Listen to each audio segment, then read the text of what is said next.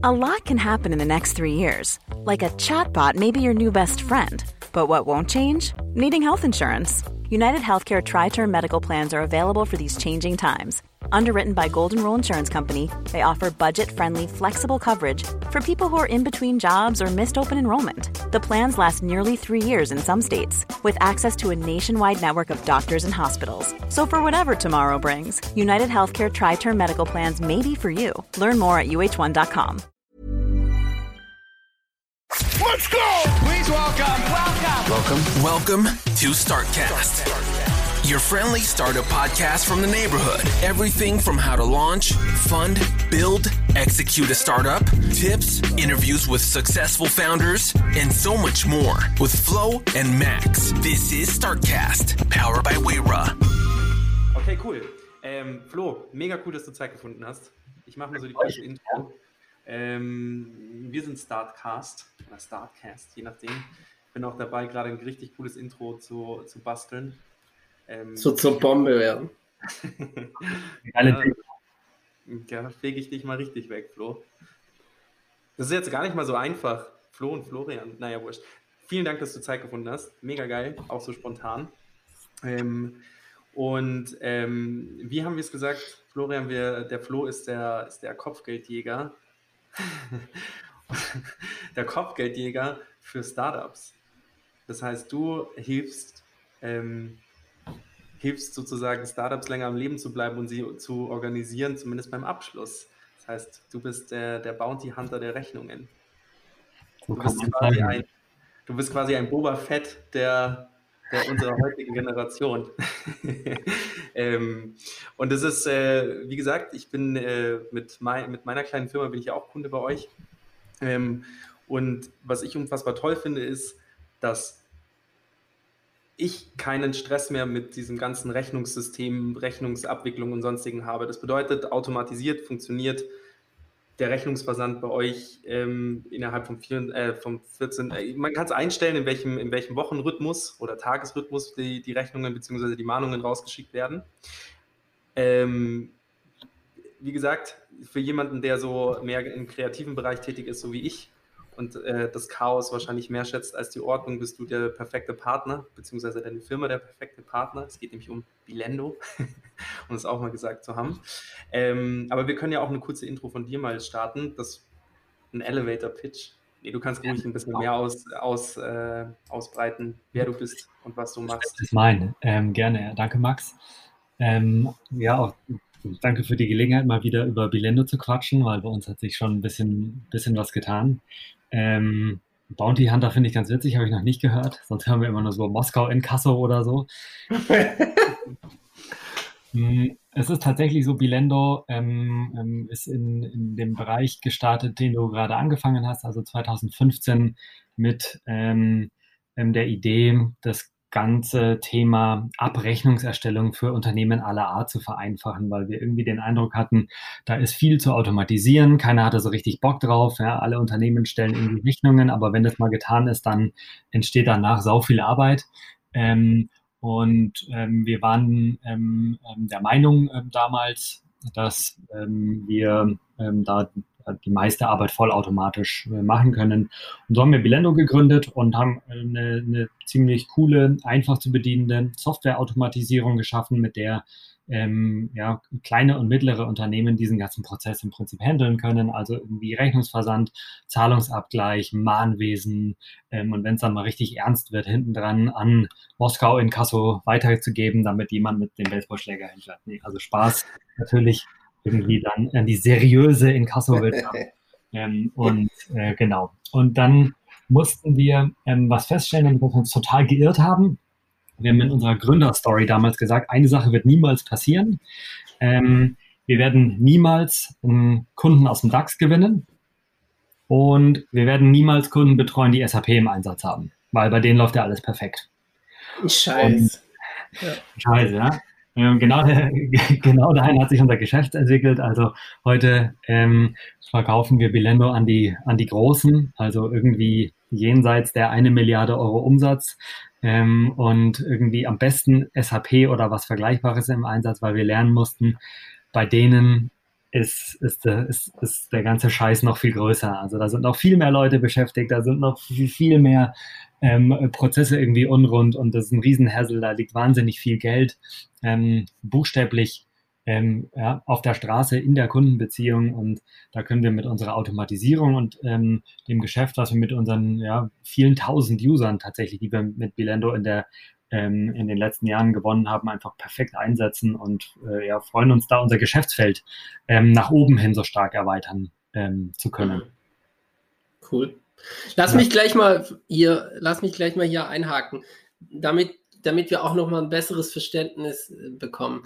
Die Rechnungserstellung, da helft ihr nicht so richtig, oder? Ich meine, die Rechnungserstellung läuft über die Systeme wie SAP, das geht tatsächlich, ähm, oder die, die eigenen Systeme, die jeder hat. Aber danach, dann ist, schlägt praktisch eure Stunde. Wenn die Rechnung dann versendet werden muss, wenn der Abgleich passieren muss, haben, hat der Kunde die 14 Tage, 60 Tage Zahlungsfrist eingehalten, eine automatische äh, Erinnerung dann auch, die man selber customizen kann.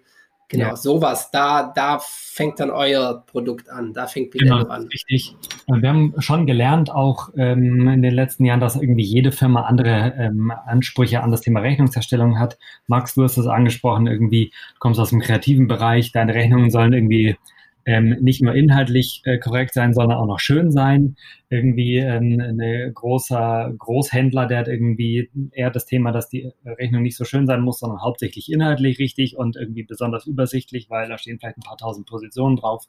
Ähm, und da hat jedes Unternehmen einen eigenen Anspruch und dafür gibt es ganz viele Systeme. Also das ist angesprochen, irgendwie von ganz links außen irgendwie so Microsoft Word bis ganz rechts außen irgendwie ähm, eine Faktura über SAP. Und dazwischen ähm, gibt es unendlich viele Softwarelösungen. Ähm, und das, das ist gar nicht unser Thema. Das heißt, wir kriegen tatsächlich ähm, von unseren Kunden ähm, ja, die, die fertiggestellte Rechnung sozusagen. Also der Buchhalter würde sagen, die Forderung.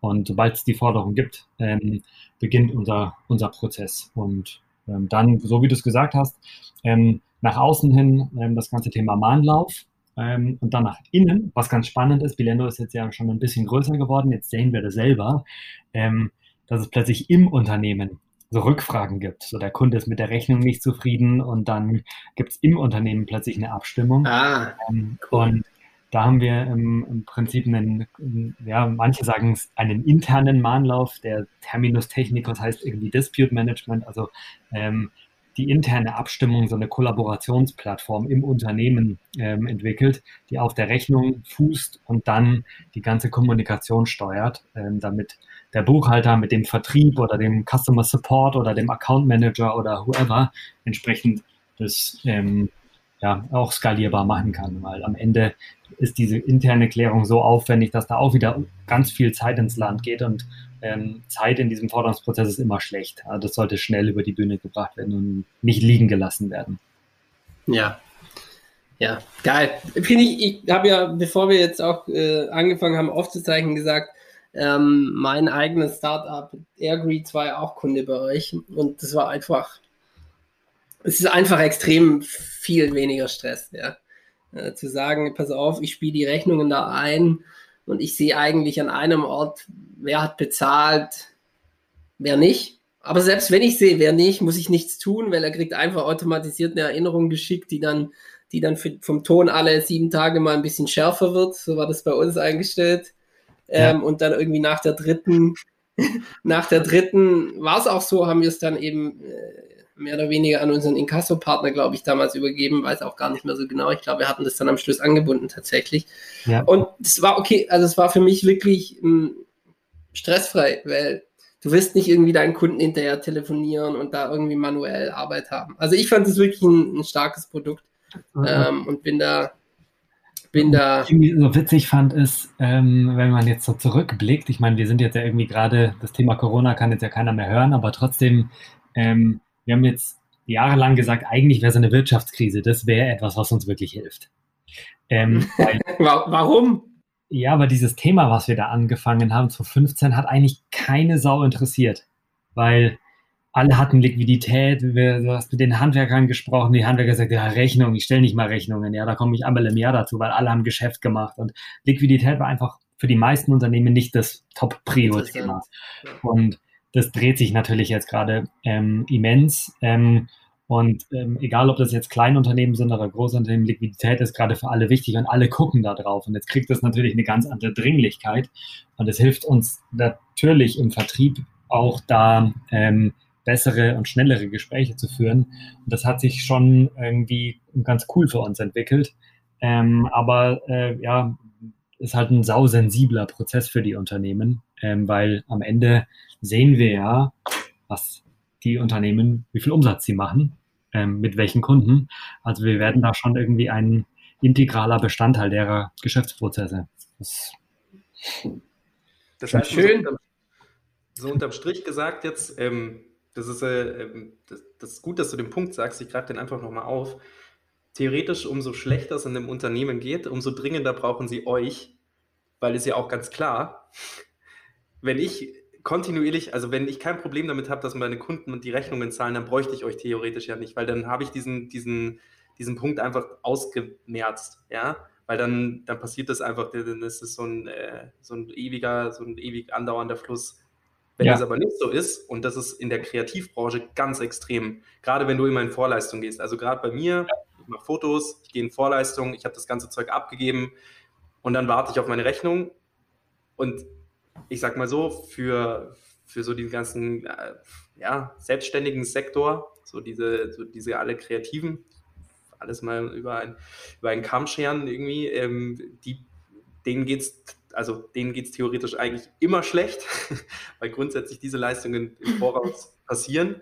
Und ähm, also deswegen sage ich ja, ich bin so zufrieden mit dem, mit dem Produkt, das du anbietest, weil ähm, das hat mein Chaos ein bisschen, also mein, meine, mein inneres Chaos ein bisschen zur Ruhe gebracht, weil ich halt sage, okay, ich mache jetzt einmal die Woche diese, diese Buchhaltung, muss ich sowieso immer machen, aber ich schaue quasi nur noch einmal auf eine Plattform und sehe alle meine, meine Mahnstände theoretisch und wen ich nochmal anschreiben muss, beziehungsweise muss ich ja eigentlich gar nicht, sind zwei Knopfdrücke und das Programm macht es automatisch. So, und das ist ja. mega geil. Und hat sich deine, die Zahlungsmoral deiner Kunden auch verbessert jetzt? Also das ist ja das eigentlich Interessante. Ja, ja, ja total. Also das ist, ähm, um es in Zahlen zu sprechen, 80% Steigerung der, der Zahlen, also der bezahlen tun sie am Ende alle, aber die 80% Steigerung ist in, in der Zeit.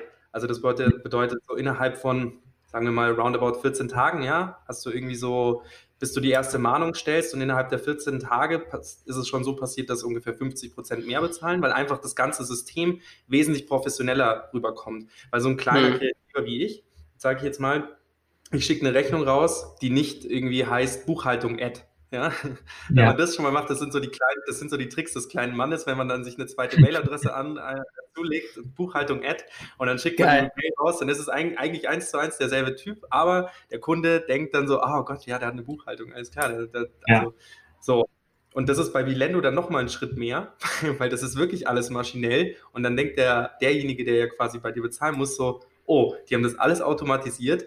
Ähm, ja, hoffentlich, also da muss ich, also vor allem, weil auch so dieses ganze Thema mit, ja, man sieht den Betrag gleich, ist, wie gesagt, ist mega. Und innerhalb der ersten 14 Tage hat sich um 50 Prozent gesteigert, was schon echt wahnsinnig viel ist. Und im ersten Monat, ich habe eigentlich so gut wie keine Rechnungen mehr, die über, über der ersten Mahnung sind. So. Ja, es ist halt, was, was die meisten halt schon irgendwie vergessen. Das klingt jetzt irgendwie ein bisschen Panne, aber Mahnwesen ist auch Außenkommunikation. Ja, wir geben alle alle unendlich viel Geld aus, um einen Kunden zu gewinnen. Er wird auf Google AdWords Geld ausgegeben und wir gehen auf Events und wir machen tolle Flyer und die krasseste Webseite und mm, ja, super hohe Marketingkosten. Und am Schluss wird eine Rechnung gestellt und dann übernimmt die Buchhaltung die Kundenkommunikation mit einem, ja, einem, einem unverschämten Schreiben oder einem Schreiben, was nicht, ähm, ähm nicht ganz aktuell ist.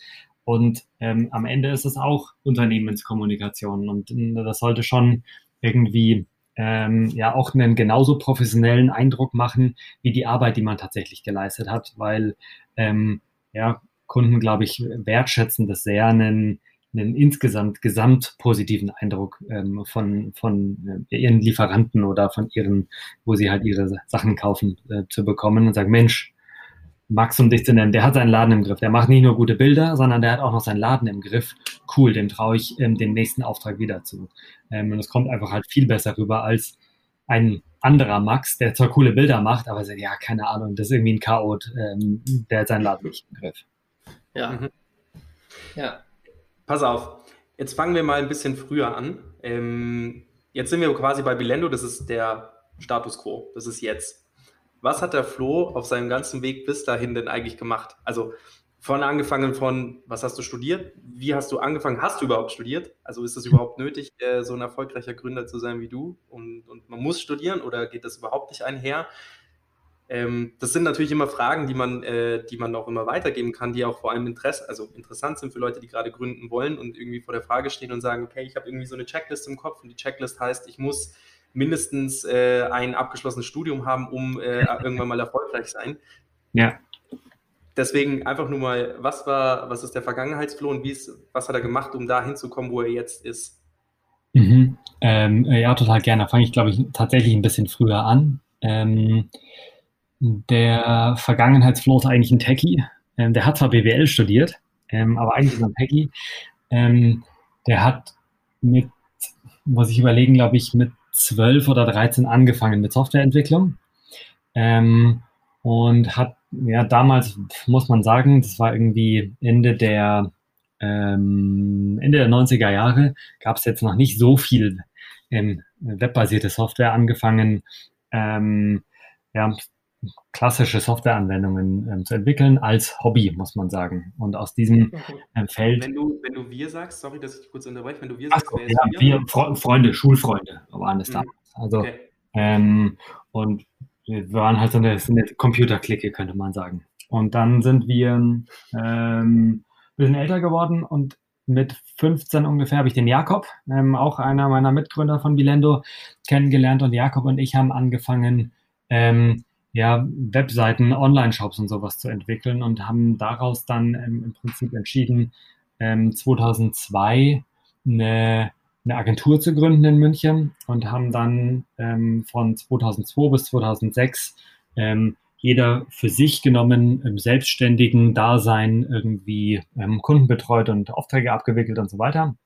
Also klassisches Einzelgewerbe und haben dann 2006 in München eine Agentur gegründet und die ähm, unsere ganzen Kunden zusammengeschmissen und sind dann da ein bisschen größer geworden und dann ähm, im Grunde 2011, 2012 sind immer mehr Startups auf uns zugekommen, die irgendwie ähm, Techies gesucht haben, ja, also irgendwelche ähm, Gründer, die gesagt haben, ja, wir haben eine gute Geschäftsidee, wir brauchen aber irgendjemand, der uns das baut. Ähm, wir brauchen einen CTO wir brauchen einen CTO und wir brauchen eigentlich einen Webdesigner und wir brauchen eigentlich auch eine Homepage und eigentlich brauchen wir auch jemanden, der sich mit Servern auskennt und eigentlich brauchen wir äh, halt das quasi das CTO-Department sozusagen.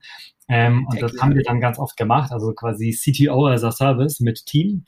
Und ähm, so sind wir im Prinzip in dieses äh, Startup-Ökosystem reingewachsen und haben 2014 entschieden, jo, Agentur ist super, aber wir haben jetzt irgendwie zehn Jahre Projektgeschäft gemacht und das äh, hat uns gereicht.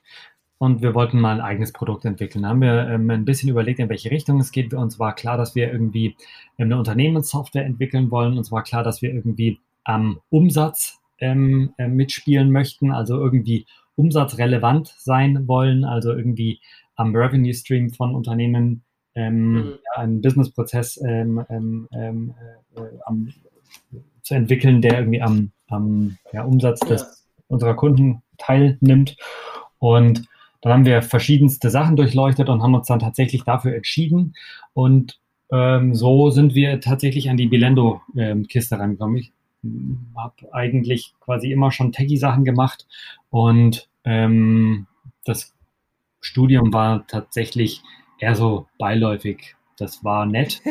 Ich ärgere mich manchmal, dass ich nicht ähm, nicht so viel in Vorlesungen war, weil die eine oder andere Sache, glaube ich, ähm, müsste ich jetzt weniger googeln, ähm, aber an und für sich ähm, ist es natürlich absolut nicht notwendig zu studieren. Ähm, ähm, was jetzt natürlich praktisch ist, so langsam ähm, kommen die ganzen Kommilitonen, mit denen wir studiert haben, in, in ein Alter, wo sie nicht mehr irgendwie Junior Associate bei irgendwas sind, sondern langsam irgendwie auch auf Projektleiterebene oder Head-Off-Ebene irgendwo unterwegs sind und man von den Kontakten von äh, früher profitieren kann. Ähm, aber Kontakte gibt es überall, die laufen ja nicht nur in der Uni rum. Wow, ja. das hat also quasi zehn Jahre gedauert. das, äh, ja, gut. Ähm, Inter interessant aber auch, Max, interessant aber auch, dass ich glaube, so rum die Gründergeschichte gibt es nicht so oft. Ja. Ähm, ich glaube, dass jemand wirklich sagt, ich möchte jetzt gründen und dann eine Idee sucht. Also ich glaube, das ist so der Traum von ganz vielen, aber ich glaube, in Wirklichkeit passiert es seltener als ich stolper einfach über eine Idee und dann mache ich mal und dann entwickelt sich das irgendwie. Habe ich jetzt, hört man, finde ich selten. Finde ich jetzt irgendwie ganz interessant an der Geschichte. Ja, ähm, also wir, wir, sind auch tatsächlich ohne Druck gestartet. Also wir haben das erste Jahr gebootstrapped, haben keine Finanzierung gesucht, wir gesagt haben, wir wollen erst mal gucken, ob da was geht. Ähm, wir hatten ja. ein Geschäft ähm, und wir hatten auch schon durchaus Erfahrung bei ganz vielen Themen, die uns geholfen haben, irgendwie das Business aufzubauen. Ähm, und mal, wenn es gar nicht geklappt hätte und wir gar keine Traktion gesehen hätten, hätten wir, wären wir auch niemals auf Finanzierungssuche gegangen. Und ja, so ist dann eins zum anderen gekommen. Cool. Apropos Bootstrapped, ähm, wenn du das jetzt schon ansprichst, dann lass uns mal hier ganz kurz einsteigen, weil das eh steht auf meiner Checkliste, weißt du? Muss ich jetzt ab, muss ich abchecken. Ähm, wie, wie, wie, wie sieht das mittlerweile aus? Immer noch bootstrapped oder mittlerweile habt ihr euch mittlerweile kaufen lassen oder mhm. genau, wie seid ihr finanziert? Ähm, wir sind ähm, fremdfinanziert. Da haben wir 2016 ähm, den Inkubator der Commerzbank, den Mein Inkubator mit reingenommen, ähm, zusammen mit Bayern Kapital und haben dann eigentlich ähm, von Jahr zu Jahr eine kleine Runde gemacht. Ähm, von außen mhm. betrachtet ähm, tatsächlich immer, immer nur wenig geraced. Ähm, wir haben mh, hm, immer noch keine Series A gemacht, ähm, weil wir für uns immer noch nicht den, den ja, den Gashahn um, umlegen konnten und gesagt haben, naja, lass uns den Burn mal schlank halten, ähm, weil wir haben ähm, noch nicht genau Product Market Fit für uns erreicht, sodass wir sagen, das rechtfertigt jetzt auf jeden Fall eine Series A. Das hat sich jetzt ein bisschen geändert in den letzten äh, zwölf Monaten und jetzt ist es tatsächlich so, dass wir eine Series A vorbereiten, weil wir jetzt ähm, ja signifikantes Wachstum mit ziemlich coolen Kunden und ähm, ziemlich nice Aussichten vor uns haben und jetzt sagen wir, okay, wahrscheinlich irgendwie in Richtung ähm, Anfang nächsten Jahres werden wir eine größere Series A ähm, dann ähm, machen. Und sonst haben wir uns immer mit einem schlanken Burn und kleinen Runden ähm, ähm, ja, von, ähm, von Jahr zu Jahr. Mhm. Ja, Max, ich, ich, ich weiß, du, du brennst drauf und ich rede heute mehr als du, aber ich äh, muss hier anschließen, weil es drängen sich natürlich direkt wieder Fragen auf. Hau raus. Hau raus. Also zunächst einmal, ich will diese, ich will nachher noch fragen, aber das ist erst meine zweite Frage, Flo. Ich will nachher noch fragen, was euch dazu entschieden hat, äh, von Bootstrappen auf Fremdfinanzieren umzu, äh, mhm. umzuschwenken. Aber das ist erst meine zweite Frage. Meine erste Frage ist, das ist, finde ich, ganz interessant. Du sagst, naja, es hat sich jetzt in den letzten zwölf Monaten so viel verändert, dass wir jetzt eigentlich ready sind. Erzähl mal ein bisschen, was sich verändert hat. Was, was, ja ich vermute, das Geschäftsmodell, weil du ja über Product Market Fit geredet hast, das heißt, ihr habt irgendwie wahrscheinlich euer Produkt, euer Geschäftsmodell ein bisschen angepasst. Erzähl mal, wo, wo es vorher war und was jetzt ist, weil das ja eigentlich das, was so spannend ist für auch alle, die irgendwie zuhören. Ich finde das auch immer wieder nicht nur für Leute, die gründen wollen, auch so irgendwie für, für Leute, die schon gegründet haben. Ich finde, da lernt man immer am meisten, wenn man solche Geschichten dann nochmal hört. Ja, da kann ich ein bisschen was erzählen. Also die, das, im Kern geht es um Vertrieb. Also Bilendo ist eine Software, wir brauchen Kunden, ohne Kunden irgendwie kein Wachstum, ohne Wachstum irgendwie keine gute Story. Ähm, und ähm, ohne eine gute Story und signifikantes Wachstum macht irgendwie das Thema Fundraising ähm, nur Mittelsinn. Äh, wir wollen ja mhm. keine wie toten Pferde am Leben halten, sondern ähm, äh, ja, unsere Zeit und unsere Jugend, sage ich jetzt mal, ähm, auch irgendwo investieren, wo es auch Sinn macht. Mhm. Vertrieb war äh, von Anfang an ein super wichtiges Thema für uns. Wir waren uns ähm, Anfang wie jedes Startup nicht sicher, ähm, ja, wo werden wir uns denn mal preislich ähm, einfinden mit unserer Lösung ähm, und sind dann am Ende in einem Preisfeld gelandet, wo wir jetzt nicht richtig günstig und nicht richtig teuer waren, also irgendwie so zwischen, ich sag mal, zwischen 20 und 100 Euro im Monat für, für einen Kunden. Ähm, und dafür haben wir den ganzen ähm, Prozess äh, Nachrechnungsstellung übernommen. Und was wir ähm, sehen mussten, ist, die Kunden brauchen da schon Hilfe. Also, äh, für, für wie viele Rechnungen ungefähr? Also 20 bis 100 Euro? Also, wie, was ja, war das so die Rechnungsspanne? Wie viele? So bis, bis 100 Rechnungen könnte man sagen. Klar, wir haben, haben auch Kunden, die haben irgendwie 10.000 Rechnungen im, im Monat. Mhm. Ähm, zahlen natürlich auch ähm, mehr, aber so der Average hat irgendwie, weiß nicht, so 100 Ausgangsrechnungen äh, im, im, Monat und zahlt äh, dafür halt irgendwie ja, 50 Euro so in der Größenordnung.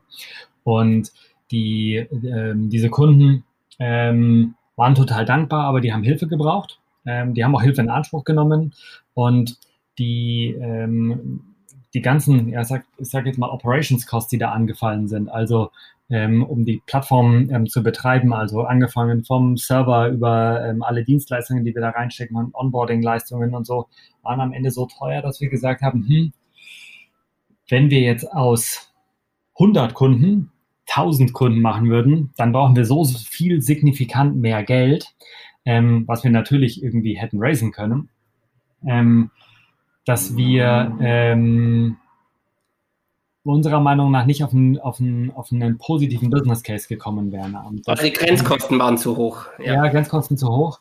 Ähm, wir hätten einfach mit jedem Kunden mehr Geld verloren. Dann war der, die Schlussfolgerung Nummer eins, naja, dann machen wir die mhm. Value Proposition besser. Wir packen mehr Value ins Produkt. Dann muss die Zahlungsbereitschaft steigen. Wenn die Zahlungsbereitschaft hochgeht, dann ähm, stehen die Onboarding-Kosten und äh, Supportleistungen etc. Ähm, dem gegenüber nicht mehr so gewichtig. Und äh, ja, das muss sich dann mehr lohnen. Und so haben wir angefangen, ähm, ja, mehr Leistungen mit reingenommen und im Prinzip und entlang dieses ganzen Rechnungsprozesses hinten raus mehr Zusatzleistungen ähm, dazu zu schalten, die dem Kunden noch mehr Zeit sparen und noch mehr Nutzen bringen. Da sind ähm, Produkte mit dazugekommen wie ein äh, Kreditversicherungsprodukt, also im Prinzip eine Versicherung, die vor Rechnungsausfall schützt. Da ist dazugekommen ein Finanzierungsprodukt, also um eine Rechnung an einen Factoring-Dienstleister zu verkaufen und man im Prinzip mit zwei Klicks seine Rechnung verkauft und die Liquidität sofort bekommt. Da ist dazugekommen das ganze Thema Inkasso. Ja ähm, dass das ganze Thema Online-Zahlung dazu gehört, dass man in den E-Mails irgendwie einen Link drin hat und da kann man draufklicken und zahlen. Bilendo ist immer breiter geworden, immer breiter geworden, immer breiter geworden.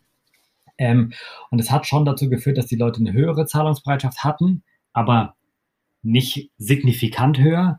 Dafür sind unsere Operation-Kosten mhm. wieder signifikant mehr geworden, weil die hatten noch mehr Fragen und hatten noch mehr Schwierigkeiten, ähm, äh, das Produkt ähm, ja. Ja, ähm, in Gang zu bringen. Und ähm, das hat am Ende dann auch wiederum dazu geführt, dass wir gesagt haben, naja, damit wird der Business Case auch nicht po besonders positiv. Ähm, und ähm, dann kam die, die vertriebliche Problematik dazu, naja, wo kriegt man denn die ganzen Kunden her, ähm, wenn Liquidität für die Unternehmen, das hatten wir eben ja schon mal, irgendwie gar nicht so wichtig ist. Also ähm, alle Unternehmen in Deutschland bis vor kurzem ähm, waren der Meinung, Liquidität ist äh, jetzt nichts, worauf man irgendwie groß achten müsste ähm, oder sehr viele. Gott gegeben. Ja. Und passt schon, läuft. Und ähm, ja, wo kriegt man dann Kunden her? Wie überzeugt man die? Dann haben wir super viel ausprobiert. Wir haben wirklich Direct Sales Ansätze gemacht. Wir haben uns selber ähm, ans Telefon gehängt und haben tausende von Unternehmen angerufen. Wir haben ähm, das ganze Thema an Callcenter ausgelagert. Wir haben das ganze Thema so E-Mail-Automatisierung und ähm, ähm, Drip, E-Mail-Drip-Campaigns ausprobiert. Wir haben Facebook-Ads und YouTube-Ads und ähm, alles, was man an Ads, Feuerwerk abfackeln kann, ähm, abgefackelt und ähm, versucht alles zu automatisieren, um im Prinzip die Vertriebskosten nach unten zu bringen, aber immer noch mit, ähm, mit dem Resultat, dass der Business Case am Ende nicht, nicht grün wird. So, und mhm. Dann ähm, standen wir vor der Wahl tatsächlich, na, was machen wir denn jetzt? Und das ist eigentlich was gleichzeitig was total Positives passiert, weil die Kunden, die bei uns angefragt haben, also die Inbounds, die irgendwie mhm. ein, ein White Paper von uns gefunden hatten oder die einen Blogartikel gelesen haben, die sind plötzlich größer geworden. Und dann mussten wir uns natürlich fragen, so, hä, wieso kommen denn da jetzt so fette Kunden auf uns zu? Was haben denn die bitte für ein Problem? Die haben doch eine eigene Buchhaltungsabteilung ähm, warum lösen die das denn nicht dort? Und dann haben wir uns angefangen, mit diesen Konzernproblemen zu befassen und mussten sehen, ah ja, okay, hier liegt richtig Geld. Also da sind mal irgendwie nicht 20.000 Euro irgendwie offene Posten, sondern da sind mal 50 Millionen Euro offene Posten. Und dann sind wir ähm, äh, äh, ja, tiefer in das Thema Konzernfinanzen, ähm, Working Capital, Order-to-Cash-Prozesse eingestiegen und haben gesehen, okay, das ist ein, ein, ein, richtiger Markt. Wir mussten dann tatsächlich feststellen, dass wir eigentlich gar nicht wussten, was wir da machen. Äh, wir haben 2018 erst gesehen, dass unsere Branche eigentlich Credit Management heißt und dass es da Softwareanbieter gibt und dass wir plötzlich Wettbewerb hatten, die sich alle nicht auf Kleinstunternehmen konzentrieren, sondern die alle auch auf die Großen gehen. Und es war eigentlich so, ein, so eine große Erleichterung, sagt, ach, hier ist ein Planet, hier können wir landen. Ähm, und ähm, ja, in dem Markt sind wir jetzt angekommen. Und da sind wir, glaube ich, tatsächlich so der Challenger. Also wir kommen mega von der Seite, wir haben eine super einfach zu bedienende Software. Ähm, und wir haben, glaube ich, einen wahnsinnig hohen Grad der Automatisierung. Und ähm, das hilft uns tatsächlich jetzt. Und jetzt haben wir auch im Vertrieb ähm, die, die Nuss geknackt und wissen, wie wir die Kunden ansprechen, ähm, wen wir da ansprechen und haben ähm, vertretbare Vertriebskosten und einen absolut grünen Business Case. Und jetzt, ähm, ich sage mal, okay. jetzt haben wir eine goldene Zukunft. Also jetzt wollen wir tatsächlich Super. ein großes Software-Startup aufbauen. Noch ein paar Marketing-Floskeln rausgehauen. Ja. ja. die müssen sein. Sehr gut. Auf meiner Checkliste. Ja. ja. Sehr gut. Nee, lass mich da, äh, da auch nochmal Verständnisfrage. Also praktisch die der Schwenk vom SME, Small and Medium Enterprise Kundensegment hin zum, zu Großkonzernen ja. mehr oder weniger zufällig passiert. Ähm, aber lass uns noch mal ganz kurz, damit, äh, damit unsere Zuhörer und, und auch ich noch mal richtig verstehe, was ist der Unterschied? Also der Unterschied ist, dass der einzelne Großkonzern hat viel mehr ausstehende Posten hat, also Rechnungen, die nicht bezahlt werden und es sich deshalb für ihn mehr lohnt. Ist das der einzige Unterschied? Und du halt als, als Bilendo dann sagst, naja, ich trainiere dann halt irgendwie oder ich gleise dann auf nur einen, einen möglicherweise Mitarbeiter oder zehn, der aber, die arbeiten alle im gleichen Konzern und das ist halt billiger wie halt für jeden Mittelständler ja. der nur 20 Rechnungen hat, irgendwie da jeden einzelnen aufzugleisen. Ist das so ein bisschen der Unterschied, dass jetzt plötzlich das sich rechnet und ist das so ein bisschen Unterschied auch, warum Großkonzerne euch eigentlich noch mehr brauchen, weil sie einfach noch mehr ausstehende Rechnungen haben? Habe ich das also, richtig verstanden? Jetzt hast du schon richtig verstanden, das ist ein, ein bisschen diffiziler, mussten wir lernen. Ähm, natürlich geht es am Ende darum, irgendwie die offenen Posten einzutreiben und das mit möglichst wenig Ressourcen zu machen. Und Unternehmen wenden relativ viele Ressourcen auf, um ihre offenen Posten einzutreiben. Und wir helfen diesen Unternehmen, ähm, dass das schlanker wird und dass sie im Prinzip damit skalierbarer wachsen können. Und wie wir das tun, ist im, im, im, Grunde ganz einfach. Ähm, und da muss man so ein bisschen hinter die Kulissen gucken. Was ist denn der Grund, warum Rechnungen nicht gezahlt werden? Jetzt, wenn wir an die ganzen SMEs denken, dann denken wir, naja, da zahlt jemand die Rechnung nicht, weil warum? Ja, der hat kein Geld. Aber tatsächlich ähm, ist das meistens nicht der Grund. Meistens werden Rechnungen nicht gezahlt, weil es einen anderen Grund gibt als eine Insolvenz. Ja, der will die Rechnung nicht zahlen, weil der ist vielleicht gar nicht zufrieden. Ja, also der hat irgendwie mhm. einen erkannt oder auf der Rechnung stehen Sachen drauf, die er nicht bestellt hat oder keine Ahnung. Es gibt also irgendeine Form von Disput und der muss erstmal aus dem Weg geräumt werden. Und äh, sehr große Unternehmen haben natürlich auch ziemlich viel Übung da drin, diese Dispute künstlich ähm, ja, zu zu vergrößern, weil am Ende ist so eine unbezahlte Rechnung nichts anderes als ein Kredit. Also die Firma A, Konzern A, stellt an Konzern B eine Rechnung über eine Million Euro und solange Konzern B diese Rechnung nicht, ähm, nicht zahlen muss, ist es wie ein Kredit. Ja, da müssen die eine Million ja. weniger irgendwo herholen, um ihre eigenen Kosten zu decken.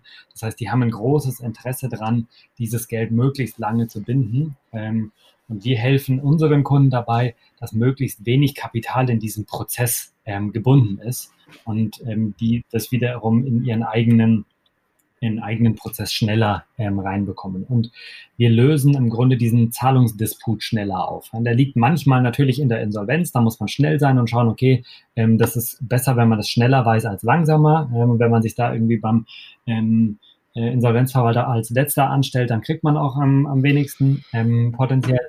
Aber ähm, äh, meistens ist das eben nicht der Grund und dann geht es halt darum, ähm, diesen Zahlungsdisput schnell aufzulösen und da einfach zügig zu. Mhm.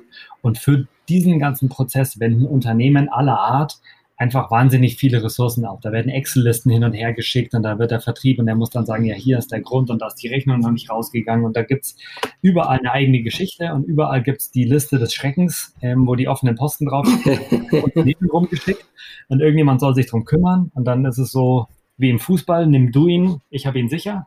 Also keiner kümmert sich am Ende drum. Und das kostet Geld. Das kostet wahnsinnig viel Geld. Und das ist halt besonders signifikant, wenn es um viel Geld geht. Ähm, wenn jetzt bei Max irgendwie die, ist gar nicht despektierlich gemeint, aber wenn bei Max die 1000 Euro Rechnung anstatt am Freitag am Montag gezahlt wird, ist das verkraftbar. Ja. Drei Tage dazwischen. Aber wenn die 50 Millionen ähm, am Montag erst gezahlt werden, dann kann man da potenziell halt ähm, schon irgendwie sogar einen Zinseffekt berechnen und da ist es halt, fällt es halt absolut ins Gewicht. Und da helfen wir den Unternehmen dabei, ähm, diese ganzen ja. ähm, äh, Prozesse zu verschlanken. Sauer, jetzt habe ich es verstanden. Doch, klar. Ah, die zweite Frage, stimmt. Die zweite, die zweite Frage. Warum haben wir überhaupt geraced? Ja. Ja. ja, wie kam es, genau, hätte ich jetzt schon wieder vergessen, ehrlich gesagt. Wie, wie, wie, wie kam die Idee vom Bootstrappen dann doch zu raisen? Weil, ehrlich gesagt, auch hier so als, als, als, als jetzt als praktisch in meiner, in meiner Position als Geschäftsführer der Vira, kommen eigentlich auch ganz viele Startups zu mir, die noch irgendwie ja, etwas Juniorer sind und die stellen sich halt diese Frage. Und das ist, das ist für mich immer wahnsinnig schwierig und deshalb frage ich auch immer Gründer, da pauschal eine Antwort zu geben. Also natürlich gibt es irgendwie so diese Plattformmodelle, wo du halt zuerst mal irgendwie entwickeln und in Vorleistung gehen musst, da brauchst du eigentlich von Anfang an Finanzierung, ja. ja. Oder es gibt so diese, diese Modelle, wo du halt recht sprungfixe Kosten hast, wo es irgendwie ja. Bootstrapping geht bis zu einer bestimmten Gro äh, Größe und dann, wenn du aber die Infrastruktur aufs nächste Level heben willst, musst du einfach so viel Geld dann nochmal ausgeben, dass es nicht geht. Aber du siehst schon, das kommt dann auch immer aufs Unternehmen an und deshalb ist es super interessant, das nochmal von dir zu hören, was bei euch da der Grund war. Also ich glaube, Gründen war noch nie so günstig wie heute. Ähm, es gibt ein super großes Ökosystem, es gibt super viele, egal was man jetzt gründet, Komponenten, die man zur Gründung verwenden kann. Das war vor 10 Jahren, 20 Jahren einfach ähm, insgesamt aufwendiger und teurer ähm, zu gründen. Und natürlich muss man das Geschäftsmodell ein bisschen beachten, wenn man jetzt irgendwie nicht, nicht schnell monetarisieren kann, also man irgendwie ein kritische Masseproblem hat, ähm, man zwei irgendwie besonders große Zielgruppen hat, die man miteinander irgendwie verknüpfen muss, nennen, nehmen wir, weiß ich nicht, eBay, ähm, dann brauche ich natürlich erstmal wahnsinnig viel Geld, gar nicht mal um die Plattform zu bauen, sondern um die Community und die Brand aufzubauen, um überhaupt das, die kritische Masse zu erreichen, um dann irgendwo erstmal ähm, tatsächlich damit Geld zu verdienen. Ähm, Dafür hast du schon gesagt, da braucht man, da braucht man Fremdkapital. Ähm, man braucht aber natürlich auch wahnsinnig viel Traktion. Also man kann sich Traktion halt auch total schwer kaufen. Und wenn, wenn wir jetzt nochmal gründen würden, ähm, würden wir, glaube ich, tatsächlich ähm, versuchen, komplett zu bootstrappen. Also ich bin gar nicht sicher, ob wir überhaupt raisen würden oder zu einem viel, viel, viel späteren Zeitpunkt. Ähm, ich würde allen, die ähm, ähm, ein Geschäftsmodell haben, wo man früh monetarisieren kann, ähm, irgendwie dazu raten, die Kosten möglichst, möglichst irgendwie schlank zu halten und zu gucken, mhm. Ähm, dass man, dass man ähm, ja, Geld verdient. Ähm, weil am Ende geht es darum, Geld verdienen. Es geht ja nicht darum, irgendwie der coole Startup-Heini zu sein und da irgendwie eine, seine 90-Stunden-Woche irgendwie abzurocken und irgendwie eine gute Zeit zu haben, sondern es geht am Ende ums Geld verdienen. Und das soll man sich, sollte man sich, glaube ich, schon auch äh, bewusst machen. Wenn man etwas gründet, dann darf man da nicht naiv rangehen. Ähm, das ist absolut super time-consuming. Das frisst einen auf. Man kann nichts nebenbei machen. Ähm, ein, ein, Startup braucht die volle Aufmerksamkeit, volle Braintime. Und ähm, am Ende muss, da, muss Geld fließen. Also am Ende muss jedes Startup irgendwo Geld verdienen.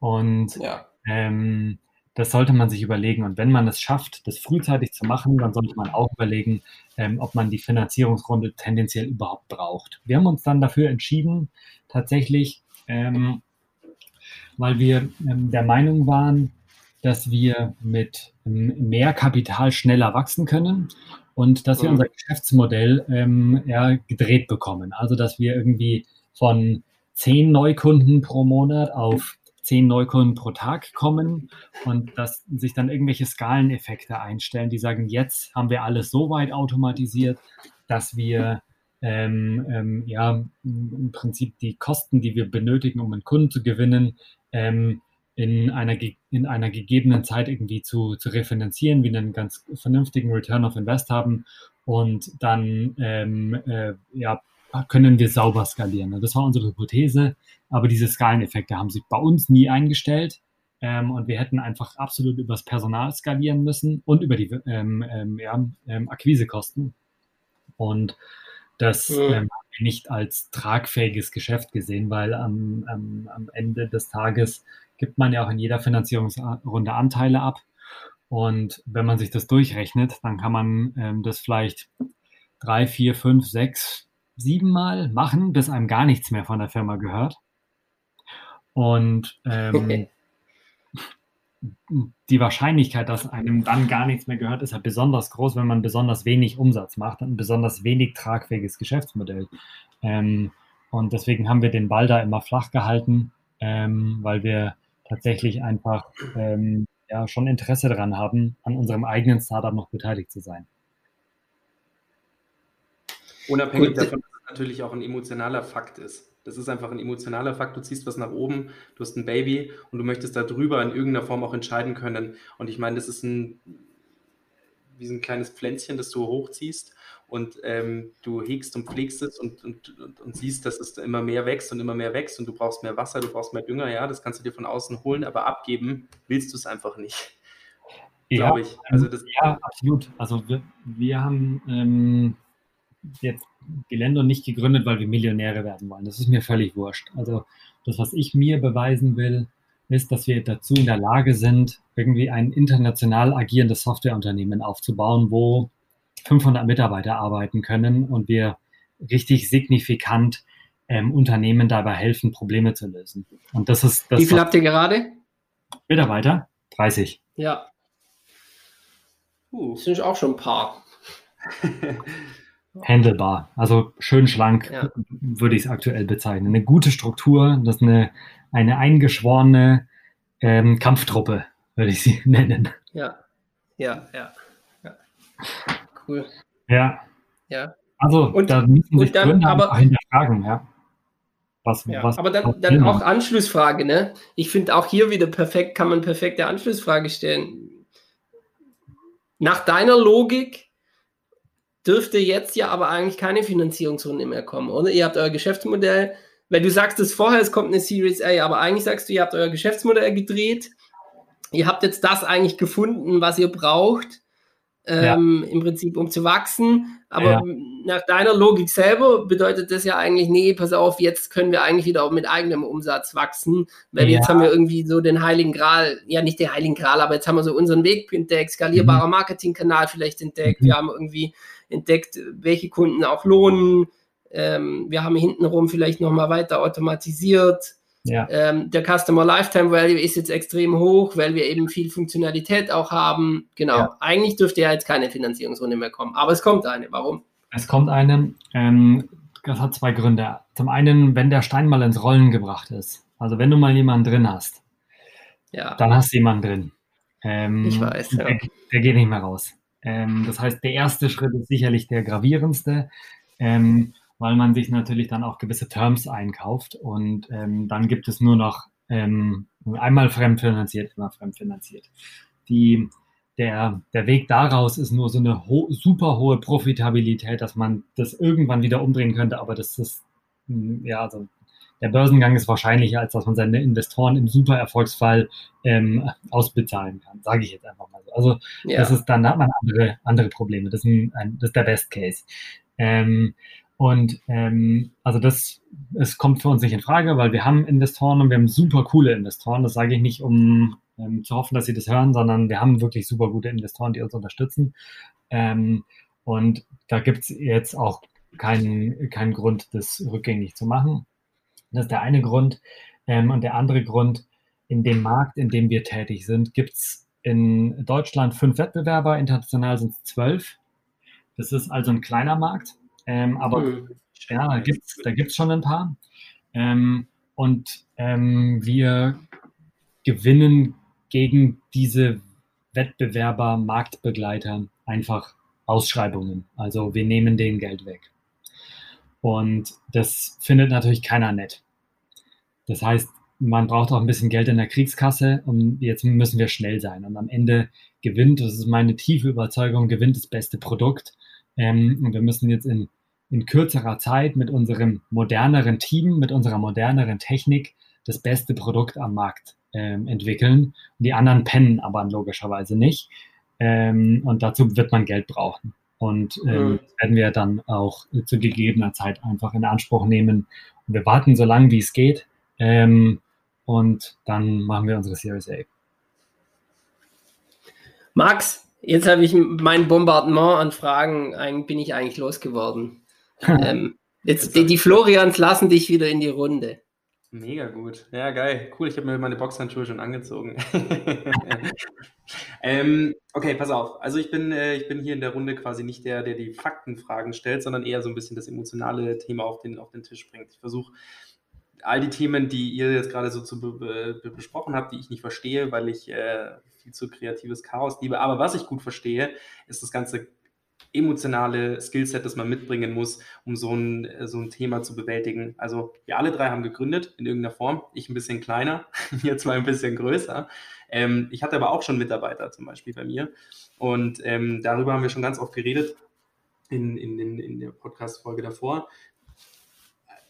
Diese, diese unfassbare Verantwortung, die man haben, die man hat, das ist ja auch, glaube ich, das, wovon du gerade sprichst. Also warum auch nochmal finanzieren, heißt ja auch nochmal in irgendeiner Form nicht, nicht zu schlafen bedeutet auch zu sagen, okay, wie baue ich meine Technik weiter aus? Ähm, ihr baut es ja wahrscheinlich nicht im Sinne aus noch mehr Customer Support, weil ihr sagt ja, mhm. ihr wollt weg von den vielen kleinen, sondern hin zu den großen. Das heißt, Customer Support soll ja eigentlich nicht mehr das größere, also nicht mehr so großes Thema sein oder immer noch, klar, aber ist nicht der, ist jetzt nicht die Berufsgruppe, die bei euch wächst, sondern ja. Nicht der größte Kostenblock vielleicht. Genau, sondern Techies. Und Techies sind, ja. wie wir alle wissen, unfassbar schwer zu kriegen, zumindest die guten. Das heißt, da muss man halt auch unfassbar viel Geld in die Hand nehmen, sage ich jetzt mal, um zu sagen, darüber, darüber zeichnet man sich langfristig auch aus. Also man hat irgendwie ein cooles Team, das bleibt einem, das bleibt einem treu und ähm, das ist halt schwierig.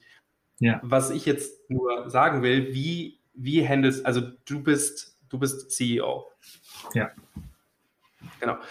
Ähm, du bist quasi der Mann an der Front und das ist schon auch immer äh, im Schussfeld stehen. Und das, das zu handeln, diese, dieser Druck zu sagen, ich habe 30 Mitarbeiter, die muss ich durch so eine Krise schaffen, wie es jetzt auch gerade war. Ähm, wie, wie schläft sich's damit? Mhm. ich finde, also das sind, ähm, ich höre da ganz viele Fragen raus. Ich gehe mal so der Reihe nach durch. Ähm, ja ich sehe mich tatsächlich nicht als ähm, einzelner Mann an der Front. Wir haben, glaube ich, unsere Aufgaben ganz gut aufgeteilt. Dann sind wir wahnsinnig glücklich darüber, dass wir so ein ähm, ja, homogenes Gründerteam sind. Jakob ist der wirkliche Vollblut-CTO. Ähm, und das ist, glaube ich, ähm, essentiell, wenn man ein gutes Tech-Team aufbauen will, dass man jemanden hat, der nicht nur selber ein Techie ist, sondern der auch ein guter Coach ist. Also meiner Meinung nach ist eine gute Führungskraft ähm, jemand, der auch sein Wissen weitergeben kann, der irgendwie ein Vorbild ähm, ist und der nicht nur irgendwie ein super harter Techie-Freak oder der super harte Finanzheini ist, ähm, sondern entsprechend auch ähm, ja, Werte und Kultur ähm, ähm, weitergeben kann und die Leute zu besseren Leuten macht. Du brauchst zu deinen Hard Skills immer Soft Skills, ja, und das brauchst du als Techie wie als Speaker wie als irgendwas, ja. Genau, und ähm, da bin ich sehr froh drum. Das ist ähm, ähm, schon immer bei uns vorhanden. Also es gibt da bei uns keine Revier- oder Abgrenzungsthematiken zwischen Markus, Jakob und mir. Und ähm, ich sehe mich da nicht äh, quasi allein in der Verantwortung. Das ähm, bin ich nämlich auch gar nicht, sondern wir sind alle in der Verantwortung. Ähm, und insgesamt, glaube ich, im Startup-Umfeld äh, bin ich einfach der Meinung, die Mitarbeiter wissen, worauf sie sich da einlassen. Jemand, der bei Bilendo anfängt, weiß, dass er nicht bei Siemens anfängt. Das haben die vorher gegoogelt. Ähm, und ähm, muss man ihnen, finde ich, aber auch nochmal sagen. Ne? Ich finde, genau. das gehört auch dazu.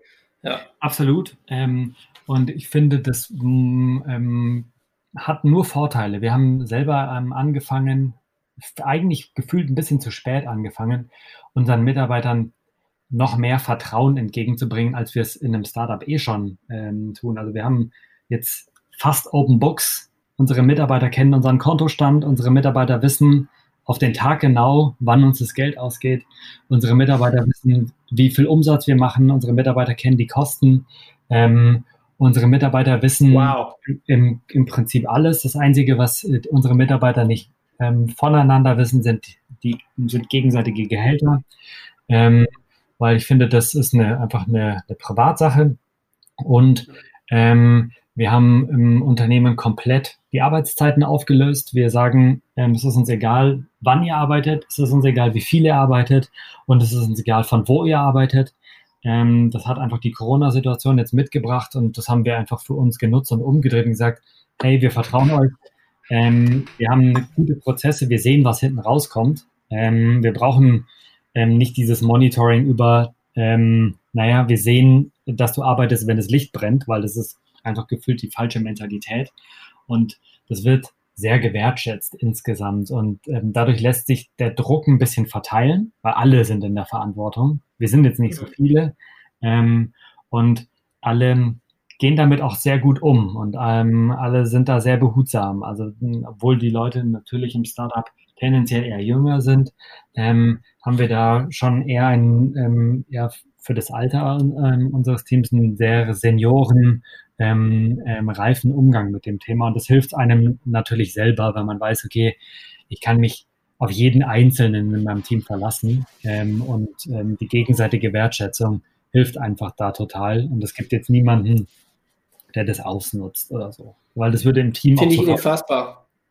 Ich finde das auch richtig krass mit diesen, also das wusste ich, wusste ich ja auch nicht, mit diesen Open Books. Ich finde das, ähm, ich sag mal, vielleicht ist das, ähm, klingt jetzt ein bisschen blöd, aber das ist vielleicht genau die richtige Taktik, um jedem zu sagen, pass auf, wir spielen, wir spielen mit offenen Karten, du kannst, äh, du, du weißt immer, wie es bei uns steht. Ähm, du wirst immer wissen, woran du bist. Ja? Also die Ehrlichkeit fängt, äh, fängt an, wenn du, wenn, wenn du mir eine Frage stellst und ich dir eine Antwort gebe, bis hin zu, ähm, du siehst mein, du siehst quasi meinen Kontostand und ähm, ja. wenn es mal schlechtere Zeiten gibt, dann sagen wir dir das vorher und du kannst weiterhin entscheiden, bleibst du da oder bleibst du nicht da, ja. Ja. ja. Am, Ende, am Ende profitiert, also das ist meine tiefste Überzeugung. Ähm, und äh, das ist auch eines der, der Gebiete, wo ich ein bisschen geschlagenes Kind bin, muss ich ehrlich sagen weil meine, ich glaube, das, das ist eines der Punkte, wo meine Mitgründer und ich damals große, große Differenzen hatten. Ich glaube, am Ende profitiert von Ehrlichkeit, und das meine ich ganz ehrlich, haha, ähm, jeder. Du kannst eh nicht, eine Lüge lässt, also eine Lüge, aber auch Verschleierung, das ja. lässt sich nicht aufrechterhalten. Du, du, du kannst das auch nicht. Die spüren das ja auch. Ne? Wenn es schlechter ja. läuft und du läufst irgendwie in einem Company Call und sagst, es ist voll geil, diese Leute sind doch nicht blöd. Ja. Ne? Die sind ja nicht behindert. Ähm, und, und noch ein weiterer Effekt. Nee, das Problem ist, glaube ich, gar nicht, dass die nicht, dass die nicht theoretisch nicht das verstehen, aber viele wollen es nicht verstehen viele wollen sich auch komplett da rausnehmen und, und, und es gar, also das gar nicht sehen. So nach diesem, nach diesem Drei-Affen-Prinzip nicht sehen, nichts hören, nichts, äh, nichts sagen. Aber das passt perfekt zu meinem zweiten Vorteil. Das passt perfekt zu dem, was ich jetzt sagen wollte, was auch der zweite Vorteil ist. Die Leute willst du aber auch nicht. Die Leute, die das nicht können, die die Ehrlichkeit oder die den Druck, den da vielleicht auch mitkommt, oder ja, mit, mit Wissen kommt ja auch immer irgendwie Macht oder auch damit nicht umgehen können, dass sie das jetzt wissen und dass sie auch Verantwortung tragen oder Verantwortung ist vielleicht das bessere Wort als Macht. Ja, ähm, ja.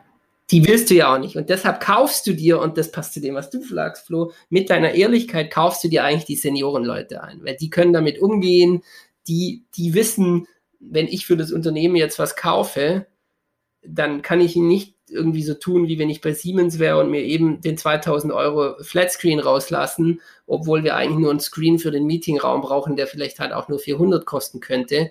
Die ja. kaufst du dir ein. Die kaufst du dir ein. Und das nenne ich. Also wir fliegen natürlich auch nicht Business, sondern wir fliegen gar nicht. Ja? Ähm, und das, ähm, und du sparst dir ganz viel Diskussionen natürlich auch, weil es geht immer oder immer, es geht oft um Geld. Ähm, und die Leute gehen einfach viel sensibler damit um, wenn sie den Kontext kennen. Und wir sind ja auch nicht allwissend, logischerweise. Ja. Wir können auch nur situativ handeln und sagen, ja, pff, keine Ahnung, weiß ich jetzt gerade selber nicht. Ähm, und die Diskussionen und die, das Miteinander ist viel angenehmer, wenn alle Bescheid wissen, was los ist. Und dann ähm, schon ähm, alle geschluckt, als wir das angefangen haben und sagt übrigens jetzt eine Neuerung, so schaut es bei uns aus. Da war schon erstmal so, wow, äh, okay, krass. Ähm, ich bin in neun Monaten arbeitslos, safe. Ähm, gesagt, nee, also könnt ihr euch entspannen, das war bei Bilendo noch nie anders. Ähm, wir laufen immer wieder darauf, ähm, auf die Situation, so dass man, dass wir ähm, Geld brauchen. Ähm, wir versuchen diesen Zeitpunkt durch eigene Umsätze maximal weit in die Zukunft zu schieben. Ähm, und wir sagen euch immer, wie lang unser Geld noch reicht und wie es ausschaut. Und dann verstehen auch alle alles. Es macht hat alles einfacher gemacht. Stark, finde ich super. Also so eine Unternehmenskultur zu führen, ist ja, ist sich das, also das, A, den Mut zu beweisen, das zu sagen, okay, wir ziehen das jetzt so durch. Ja, das ist auf der einen Seite, finde ich das extrem mutig, auf der anderen Seite finde ich das ähm, ja, macht es einem das Leben vielleicht auch einen Tick leichter, weil man halt sagt, okay, ich kann, ich kann nur so, ähm, ich kann nur so spielen. Es gibt nur für mich diese eine, diese ein, diese eine Möglichkeit und das gibt für mich auch nur diese eine Karte und am besten spiele ich eben, wenn ich, äh, wenn ich mit offenen Karten spiele. Ja, ja also das ist eine, eine, tatsächlich ein, ein, großes Thema für uns gewesen. Ähm, ist es logischerweise, ist das die richtige Entscheidung, ist es die falsche Entscheidung? Aber ab dem Zeitpunkt, wo du diese Entscheidung triffst, kannst du es natürlich auch nicht mehr rückgängig machen. Also mm, mm, das ist dann natürlich auch irgendwie ein Vertrauensbruch. Ja, ja. Ähm, und es hilft aber total. Ähm, und das lässt uns gute, äh, gute Entscheidungen treffen ähm, und gibt auch allen die Möglichkeit, selbst zu Führungskräften zu werden, weil sie plötzlich den Kontext kennen. Ja, wenn du natürlich immer so ähm, Informationsfencing betreibst, also du irgendwie deine, die wirklich wichtigen Informationen immer nur im Gründerteam lässt, wie willst du dann ähm, ähm, die Mitarbeiter dazu bringen, gute Leadership-Entscheidungen zu treffen, wenn sie den Kontext gar nicht kennen? Ähm, also pass auf, ähm, nur, und das ist immer so ein Punkt, ähm, der unterscheidet mich immer dann von Florian. Ich versuche quasi die Begriffe ich bin, ich bin so ein bisschen der Begriff, äh, der Begrifferklärer oder der versucht auch die Begriffe rundherum zu erklären oder versuchen zu erklären, weil nicht jeder, der unseren Podcast hört, und das ist echt ganz geil, wir hatten, wir hatten auf die erste Folge wirklich schon ein paar Zuhörer und der kann ich nicht davon ausgehen, mhm. dass jeder immer jeden Begriff weiß. Dementsprechend versuche ich immer, ja. versuche ich immer so ein bisschen die Deppel, äh, die Deppel-Rolle zu spielen und zu sagen, okay, was, was heißt denn eigentlich, was bedeutet eigentlich Serious A? Was ist das? Ja. ja. Okay, ähm, fangen wir mal ganz vorne an. Also vor der Series A kommt klassischerweise irgendwie nicht die Zeros, Series Zero, sondern da kommt die klassische Seed Round. Ähm, also im Fachjargon ähm, ist es die, ja, die, die Finanzierungsrunde, also die Seed-Runde, mit der man seinen Samen sät. Also da wird irgendwie ähm, die Basis für Wachstum aufgebaut. Ähm, wenn man irgendwie Traktion erkennen kann, also Kundenwachstum oder was auch immer man da eben baut, ähm, und man ähm, äh, ja, skalierbar wachsen kann, dann geht es in die, in die Richtung Wachstumsfinanzierung und da geht es klassischerweise mit einer Series A los. Und dann ähm, gibt es nicht nur eine Series A, sondern gibt es eine Series B, C, D und dann ähm, geht es irgendwann weiter. Und wie eben schon angedeutet, hat es natürlich irgendwo ein Ende. Also eine Series X macht keinen Sinn, weil ähm, ja, ähm, man wird wahrscheinlich nicht irgendwie 21 Finanzierungsrunden machen, sondern tendenziell halt irgendwie vier, fünf, sechs Finanzierungsrunden. Und ähm, bis dahin sollte man so weit sein, dass das Unternehmen in einem exitfähigen Zustand ist, ähm, was auch immer dann der Exit heißt. Wenn man das Asset verkaufen, will man an die Börse gehen, will man sich aufkaufen lassen oder ja, was auch immer. Okay, äh, perfekt erklärt. Vielen Dank. Ähm, jetzt erklärt sich natürlich auch, was ihr quasi mit der, ähm, was ihr mit der Series A meint, meintet und das ist jetzt quasi als nächster, ja. als nächster Step quasi folgt. Genau, richtig. Ähm, genau. Was auch noch ziemlich interessant ist, wir versuchen unseren Podcast immer ein bisschen als Plattform zu benutzen für äh, dich. Du hast dich freiwillig bereit erklärt, hierher zu kommen. Du, wir bezahlen kein Geld für dich. Du nimmst, du opferst jetzt schon knapp eine Stunde an deiner Zeit. Es soll auch, Sehr gerne. Lieber als das. soll ein bisschen was bringen. Und das ist, ähm, wir haben vorher viel über Mitarbeiter geredet. Und ja. der Punkt ist der, such dir aktuell Leute. Weil, ja. keine Ahnung, von den, von den 50.000 Leuten, die, den, die diesen Podcast jetzt hören, ähm, ja. ist vielleicht ein, der theoretisch Interesse hat, ähm, oder jetzt Interesse gewonnen hat und ihr sucht genau das ja. Perfect Match. Sowas wie Tinder, nur als Podcast. Perfect Match. Ja, also wir suchen Leute. Ähm, wir suchen Leute, die auf genau das Lust haben, was ähm, wir eben beschrieben ähm, haben. Also wir sind ein total internationales Team mit ähm, ja, Mitarbeitern aus allen Herren Ländern. Ähm, wir suchen Leute, die ähm, gar nicht zwingend in München wohnen müssen. Äh, wir haben auch Leute überall auf der Welt sitzen, also es, wir haben keine wirkliche Office-Präsenz. Natürlich freut man sich, die Leute regelmäßig zu sehen, aber ähm, grundsätzlich ist das nicht erforderlich. Wir suchen ähm, in allen Bereichen Leute. Ähm, es ist immer sinnvoll ähm, für uns, ähm, schlaue, motivierte Mitarbeiter dazu zu bekommen. Es sind gar nicht nur Techies. Wir suchen im Bereich Product Management Leute, wir suchen im Bereich Marketing Leute, ähm, wir besuchen im Bereich Customer Success Leute und das ähm, äh, ja, ist immer super, auch in jeder Seniorität, also auch wenn ähm, ein Werkstudent ähm, unter euren Zuhörern ist, wo ich ganz sicher bin, äh, der sagt, das klingt nach einem coolen Job für mich, hier möchte ich irgendwie 20 Stunden pro Woche arbeiten, das klingt super. Oder ähm, jemand ein Praktikum machen möchte, das ist auch möglich.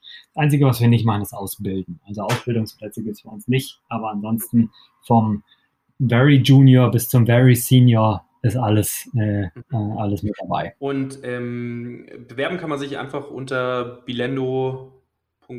Bilendo.de Jobs, genau. Also da eine Karriereseite okay. und ähm, im Zweifel ähm, mir auf LinkedIn eine Message schreiben und sagen, hi Flo, ähm, habe einen Podcast gehört, klingt cool, kann ich bei euch arbeiten. Mega geil. Jetzt, äh, besser geht's ja nicht. Okay, ähm, du hast gerade eben auch nochmal das Thema Marketing angesprochen. Das ist auch immer so ein bisschen mein, äh, mein, mein Steckenpferd, wo ich immer auch ein bisschen aufgreifen kann. Ähm, dadurch, dass ich mich viel auf den ganzen sozialen Medien zum Beispiel rumtreibe, weniger LinkedIn, aber sagen wir mal die anderen sozialen Medien, die eher so verpönt sind, ja. da seid ihr aktuell zumindest nicht ganz so krass vertreten. Hat natürlich ja, auch ein bisschen damit zu, zu, tun, dass ihr die Kunden nicht sucht. Ja, also ja. theoretisch, ja. Aber auf der anderen Seite ähm, so Kampagnen ähm, zum Thema Wir suchen wen ähm, über die Social Media Kanäle zum Beispiel, macht ihr sowas schon oder sucht ihr jemanden, der vielleicht genau in, in dem Bereich ähm, irgendwas für euch machen kann? Hm, tendenziell, wir haben das aufgehört. Wir erwägen das schon ähm, in der einen oder anderen Plattform. Ähm, jetzt sicherlich nicht irgendwie Instagram, weil das ist für uns definitiv die falsche Plattform. Ähm, ähm, schon wieder anzufangen, aber ähm, LinkedIn ist für uns schon einfach das Tool.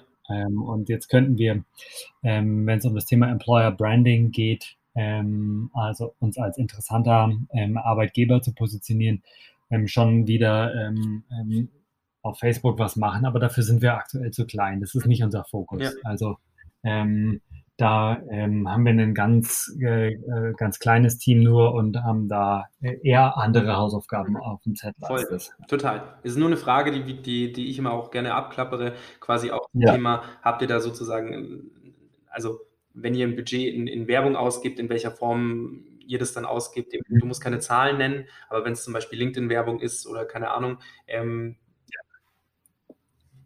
ja, also da haben wir schon Leute, da haben wir auch Budget ähm, und da haben wir auch ein, ähm, äh, in unserem Team eigene, eigene Leute dafür, die sich genau darum kümmern. Ähm, und ähm, das äh, ja, ist halt ziemlich klein noch, mhm. äh, systembedingt aktuell. Mhm. Ähm, aber das wird sich bestimmt ähm, entwickeln. Und wenn da jemand Bock drauf hat, das bei uns anzuschieben, dann freue ich mich auf auf eine Nachricht. Ja, okay, cool. Ja, weil, keine Ahnung, also das, man, muss ja, man muss ja so ein Unternehmen auch immer in unterschiedliche Bereiche sehen und ich meine, der Werbekanal 2.0 ist halt einfach auch nicht mehr wegzudenken, egal in welcher Form, ja. sei es halt nur, um Leute zu suchen.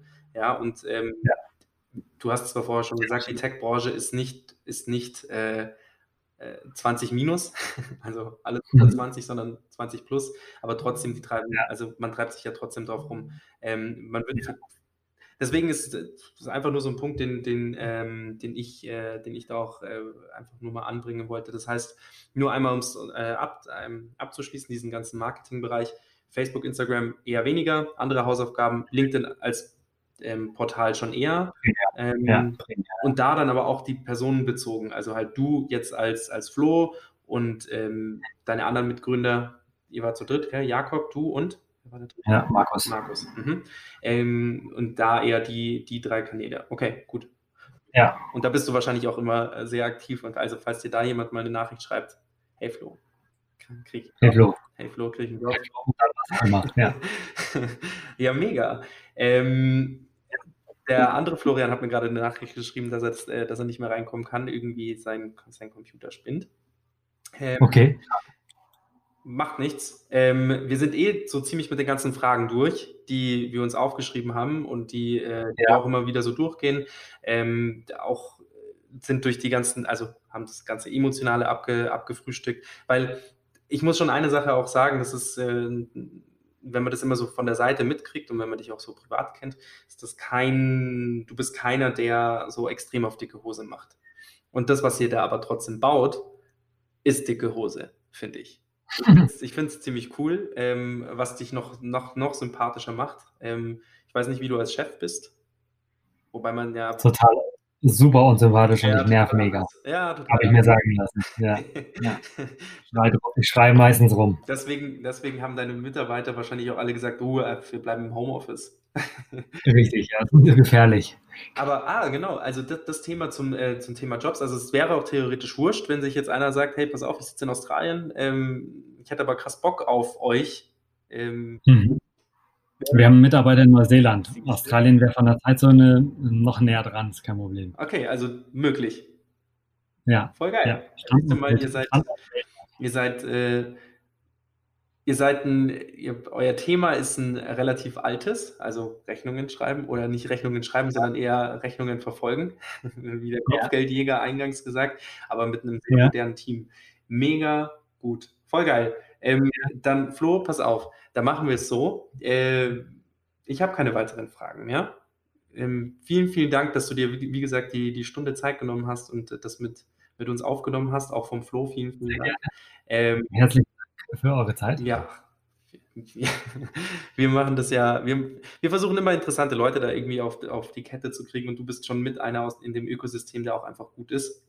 Den, den, äh, den wir hoffentlich auch öfter äh, noch haben werden. Einfach auf den Punkt auch, weil ich finde, das, was du auch gerade sagst, ein Startup, das ist kein, äh, kein, kein feststehender Begriff, sondern das ist eine Konstante, die sich immer weiter bewegt in unterschiedliche Richtungen, wie es bei euch ist. Hätten wir euch vor einem halben Jahr interviewt oder dich interviewt, hättest du, ähm, hättest du noch von einem ganz anderen Businessmodell gesprochen, ähm, so, wie, so wie viele andere auch. Ähm, deswegen ist es interessant. Ich, ich glaube, ähm, auch für die Zuhörer ist es. Ich bin an Weihnachten gerne wieder mit dabei. An Weihnachten.